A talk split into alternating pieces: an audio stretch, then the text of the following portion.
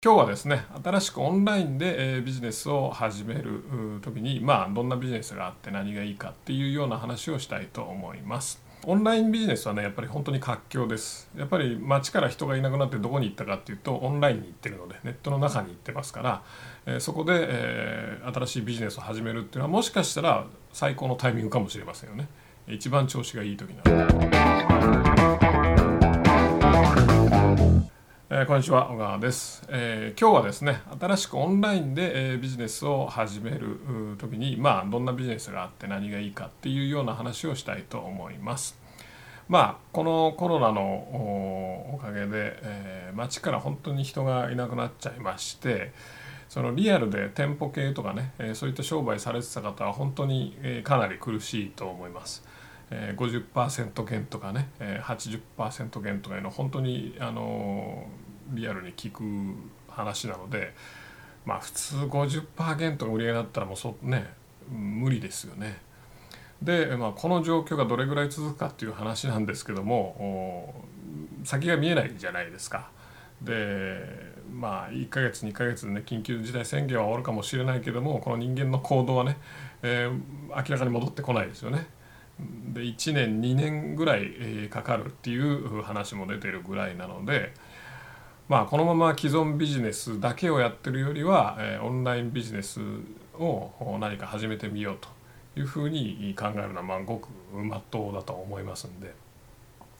でまああのオンラインビジネスはねやっぱり本当に活況です。やっぱり街から人がいなくなってどこに行ったかっていうとオンラインに行ってるのでネットの中に行ってますから、えー、そこで、えー、新しいビジネスを始めるっていうのはもしかしたら最高のタイミングかもしれませんよね。一番調子がいい時なので。ネットだけでビジネスやってるところはやっぱほぼほぼダメージないですしむしろ業績が上がったりっていうところもよくあります。うちもそうです、はい、逆に業績が上がってますね。はい。まあ、そういうわけで今回は、えー、新しくオンラインでビジネスを始めるっていう時のいくつかの職業を紹介したいと思うんですけどもまず1回目はですね、まあ、セールスライターですね。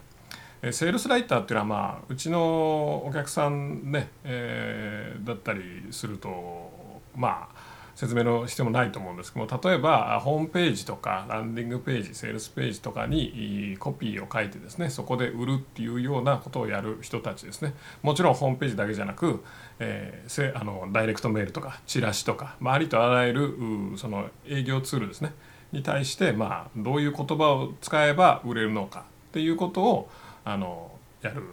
仕事ですけども実際僕自身もセールスライターです。もともと僕はその何ですか？あのこの会社始める時にもうセールスライターでフリーで一人でやっていこうと思って、えー、始めたっていうのがまあきっかけではあるのでね、えー、なのでまあここは僕の専門なのでいろいろ話はできると思うんですけどもじゃあセールスライターのメリットデメリットって何があるかっていう話なんですががあの結構メリットはたくさんあります。はい、まあ僕も自分自身でなろうと思ったんであのたくさんあるんですが、まあ、まずね一番はですねやっぱ食いっぱぐれないっていうことですね。あのほぼほぼセールスライターの需要っていうのはなくならないと思います。はい。まあなんでかっていうとセールスライターっていうのは要するにそのウェブとかネット上で、えいかにその売るかっていうその売る技術なわけですよね。リアルな世界では営業マンが売ってたかもしれないけども営業マンが営業してたわけじゃないですか。ところがまあネットの世界では営業マンいませんから何が営業するかっていうとネットにそのページに書いたコピーとかね、えー、ビデオとかこ今撮ってるビデオとか、まあ、そういったものですよねそれが代わりに営業してくれるわけですよ。ということはあの営業ネットで営業するネットで販売するあの技術って考えるとまあ需要なくなるわけがないですよね。うん。あのいつの時代だってそうですけども売れる営業マンの需要は絶対なくならないですよね、うん、引っ張りだこですよ。でも一方で同じ技術を使ってても売れない人には需要ないですよ。それは、うん、売れない人には需要ないんですけどもある程度やっぱ売れる技術を身につけると、まあ、ほぼほぼまあ需要はないしおはいはい。需要はなくならないしまあ実際売る技術ですから自分の商品作って売るとかね何でもやればいいわけです。まあ実際僕自身がそうなってるんですけども僕自身はその最初はフリーランスとしてねあのセールスライターやろうと思ったんですけどもやっぱ売れるんで あの人の商品売るよりも自分の商品売った方が儲かるじゃないですか。なので、まあ、自分の商品を売るようになって、まあ、結局そのフリーでセールスライターやるっていうことはまあ叶わずに会社経営してるっていう現在なんですけどもね。まあ、なのでとにかくそのこの技術は一度身につけちゃうともう一生それで食っていけるでしょうし、まあ、僕自身もじゃあこれで今会社潰れたからって言ってえどうなるかっていう話ですけども全く心配ないですからね。会社が潰れたとしても絶対自分はそのセールスライティングのネットで売る技術持ってるからまあ何とでもなると。ね、えー、別に雇ってくれるとこいくらでもあるし人の商品も売れるしまた自分の新しい商品をね、えー、なんか開発して売るとかまあいくらでもできるなというふうには思ってるので、まあ、一切、えー、そういう意味で言うと不安はないですよね将来に対する。まあ、会社をねどうこうしていきたいとかそういうのはあるにせよその自分が生きる死ぬ自分の年収がねある程度確保できるとかいう面でいうと、まあ、一切不安はないですね。まあ、今いただいてるね いただいてるってもおかしいけど、まあ、今の年収が、まあ、例えばね会社潰れたとして、えー、フリーでやったとやったらまあどれぐらい取れるかって言ったらまあ多分ね12年もあれば同じぐらいは稼げるんじゃねえかなっていうのはあのシンプルに感じてます。はい、でこの技術はですね何がいいかというとメリットもう一つありまして、えー、まあ僕が今言ってるのにで何となく分かると思うんですが、えー、皆さん本業に生かせるんですよね。うん、フリーで要はその案件を取ってその他社のためにやるのもいいし自分の会社のね商品を売るためにやってもいいと。本業に生かせるので、まあ、自分のビジネスにもなりますからあのすごくいいと思いますね。まあねうちはそのセールセンターのセールスライターのこう技術をねあの教えてる会社なのであのメリットしか言わないというかあのいいよとしか言えないんですがこんなにいいものなかなかないよとはね思うんですが面白いしあのまあなんせ本業にも活かせますしまああらゆる面の転用もできますね。もう一つ言うと。例えばえー、ランディングページとかホームページだけじゃなくて広告にも使えますしえー、何でしょう例えばこういうビデオのスクリプトとかにも使えますしあの結構ありとあらゆるところで、まあ、コンテンツ制作とかに使えますし、まあ、ありとあらゆるところで使えるんで結局この技術がないとダメじゃないかと思うぐらいですね。はい、で、えー、場所を選ばないですねもう一つ。うんまあ、一人でやるんだったら別に家でもできるし、まあ、旅行先でもできるし、まあ、うちが提携してるその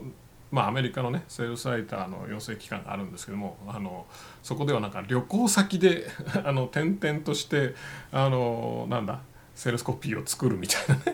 あのあのプログラムがあったりとかねそんな人がいたりとかするぐらいです。まあどこでもできますもちろん紙とペンさえあればね、まあ、パソコンさえあればどこでもできると。ね、で一人でできます。一人でスタートできます。まあまあ一人でしかできないっていうとおかしいけどまあまあ一人でできると。ね。えー、そして、えー、収入が高いです。まあ、もちろんね、あの技術が未熟であんまり売れなかったらあれですけどもあの結局技術次第なのでね。さっきの営業マンと一緒ですか。ら売れる営業マンは、まあ、収入高いじゃないですか、ね、売れない営業マンは収入低い当たり前なので。まあなんせその収入をかなり高くするポテンシャルがあるということですね。まあ、僕の知ってる人で、まあ、これアメリカ人ですけども、まあ、一番多い人でも年収3億ぐらい、えー、フリーランスで稼いでる人はいましたね。まあ、僕その人がいろいろ教わったりもしたんですけども、まあ、日本の市場だとそこまでいくかどうか分かんないですけどもまあ、うん、5,000万から1億とかいうのは別に不可能ではないんじゃないかなと思いますよ。はい、でもう一つは常に売り手市場です。あの基本的にやっぱり売れる営業マンはあの少ないですよね。えー、それと同じで売れるセールスライターっていうのは基本的に常に不足しています。常に不足しています。なので売り手市場ですね、えー、まあそれだから収入高くできるっていうのもあるんですがまあ言うてもメリットだらけなんですよ、うん、うん。すごくいいものだと思うんですけどたった一つまあ、これがでかいデメリットなんですけども デメリットがありまして何かっていうと難しいと いう話ですね。えー、まあ、この技術を身につけるのにやっぱり結構時間がかかります。まあ、そのいろんな営業経験があるとかねその人次第ですけども、まあ、大体まあ12年はある程度できるまではまあまあそこそこのものができる。そこそこじゃないな、うん、あの一応使えるものができるっていうまでにやっぱ1年あ2年はかかるんじゃないかなっていう感じですね。でやっぱりそれ以上行こうと思うと2年から4年、うん、まあどうしてもこれ技術の話なのでめちゃめちゃ時間かかるんですよね。えー、だけどその時間を積み重ねば重ねるほど他者との他の人との差はついていくので、まあ、僕はそういうのが好きなんですけどもね。まあ、5年10年続けられる仕事ってなんだろうなって僕はその起業する時に考えて、まあ、これだったら10年後もこういう仕事は絶対なくなってないし、まあ、10年間やり続けられる人とかあんまりいないだろうからいいかなと思って選んだんですけども。まあ、自分の事業に使うためにはその自分の事業に使う時っていうのはやっぱその自社のお客さんとか商品とかにすごく理解がありますからあのもっと短くできると思います。ねえー、でやっぱりその容量のいい人とか悪い人とかいるのでもっと短くできると思いますけども普通にまっさらでフリーランスで受けますみたいなことをになった場合はまあなかなか時間がかかりますよね。まあ、実際一人前にするには2年から4年ぐらいかかるっていうふうに一般的に言われてます。まあ、なのでうちなんかはその新卒でその学生を雇って採用して彼らにこういうのを教えてるんですけどもこういう技術をね。じゃあ彼らが一人前になるまでにまあそうですね、まあ、34年、うん、かかるかな。と34年かかってまあまあなるほどいいねちゃんと売れるようになったねっていうふうになる状況でそれからもっといいものとかね、えー、って考えていくと、まあ、5年10年かかるという。まあでもねこれね職業って考えたら当たり前なんですけどね。例えばプログラミングとかもそうじゃないですか。やっぱプログラマーとかでも5年選手とか10年選手っていうのは全然その力量が違うわけですよね。技術の積み重ねが違うので。まあまあそういう感じなので、えー、もちろんプログラミングね半年どっかスクールとか行けばそれなりに書けるようになりますよ、ね、だけどもまあそれを5年続けてきた人とはもう根本的に違うじゃないですか。まあそういうのと同じです。えなので、え技術の習得にまあ時間がかかるっていうのはあります。なのでまあじゃあどこの現状ですね、えどんな人に向いてないかというとやっぱ短期的にキャッシュが必要だと。もう今月来月でちゃんと仕事にしたいお金稼ぎたいっていう人には全然向いてないと思います。まああのできないと思うので不可能だと思うので。なので、まあ、短期的に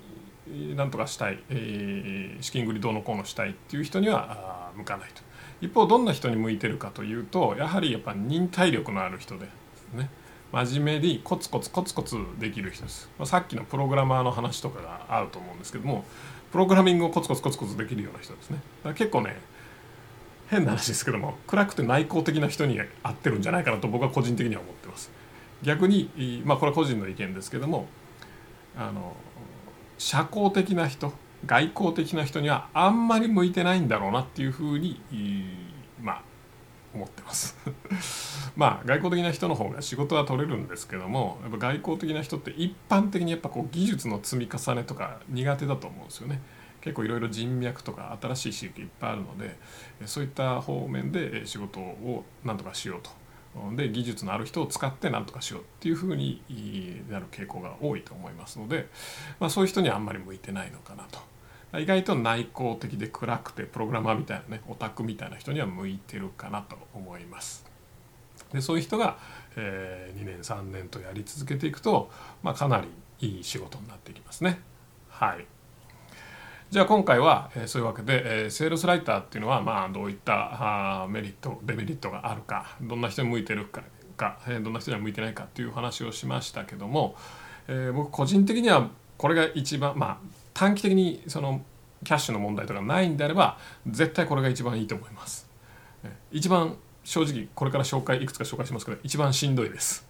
一番しんどい道ですけども一番いいと思います。なぜなら本業が伸びるからです。本業が圧倒的に伸びるからです。で自分のその何て言うんですかね、えー、安心感、うん、食いっぱぐれない。ね。これでまあ家族の面倒を家族に裕福な暮らしはまあ一生させていけるなっていうようなあの安心感があるのであのまあどうしても僕自身がそういうまあ、その職業を選んだ人間なので、えー、まあ、バイアスはあると思いますけども一番おすすめです。はいじゃあ次回は、えー、別の職業を紹介したいと思いますので、えー、楽しみに待っててください。でまあいくつか聞いてもらってねあのどれが自分に合うかなっていうのを見てもらって、え、まあ始めるなら始めるでいいんじゃないかなと思います。はいでは最後までご覧いただいてありがとうございます。いいね、チャンネル登録をよろしくお願いいたします。レスポンスチャンネルでは今質問を受け付けております。コロナに関することやビジネス、マーケティングのことなど、あなたの質問をレスポンスチャンネルでお答えさせていただきます。質問は概要欄からお願いいたします。あなたの質問お待ちしております。